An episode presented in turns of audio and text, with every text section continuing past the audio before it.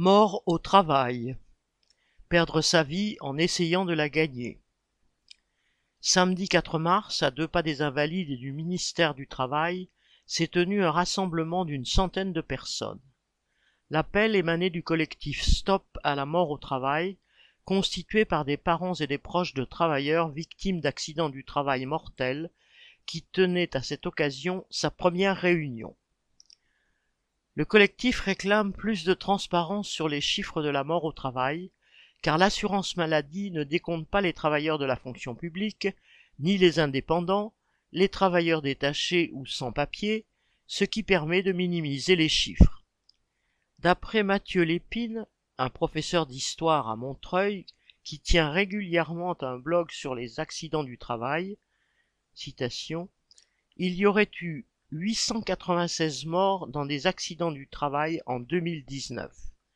Mais ce chiffre n'apparaît dans aucune étude, aucune analyse, aucun rapport, car ni la CNAM, ni la DARES, ni aucun autre organisme ne prend en compte dans son panel l'ensemble des actifs. Fin de citation. Ce sont donc près de deux personnes par jour qui meurent au travail en France. Citation. On ne veut pas verser une larme, on ne veut pas pleurer, on veut que les choses changent, fin de citation, a déclaré Caroline Dilly, une des fondatrices du collectif dont le fils Benjamin, couvreur, est mort à 23 ans en chutant d'une nacelle. Pour Fabienne Bérard, mère de Flavien, mort à 27 ans sur un chantier de forage pétrolier en Charente, il s'agit de, citation, mettre des visages sur des chiffres et dénoncer la négligence avec laquelle sont traités nos jeunes. Les chiffres montrent que les travailleurs intérimaires et ceux qui font les travaux les plus durs sont les plus touchés. Mais les accidents mortels sont aussi plus fréquents chez les travailleurs les plus âgés, au-delà de 50 ans. Les familles demandent l'application de mesures de prévention, des condamnations fermes des employeurs ayant manqué aux obligations de sécurité, et qu'il y ait un accompagnement des proches. C'est effectivement un minimum, car à la souffrance d'avoir perdu quelqu'un s'ajoute celle de devoir attendre le résultat d'enquêtes qui sont souvent longues.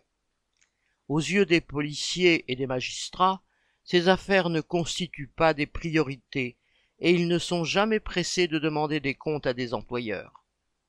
Depuis des années, les effectifs des inspecteurs du travail diminuent et les CHSCT, Comité d'hygiène, de sécurité et des conditions de travail, ont été supprimés en 2020.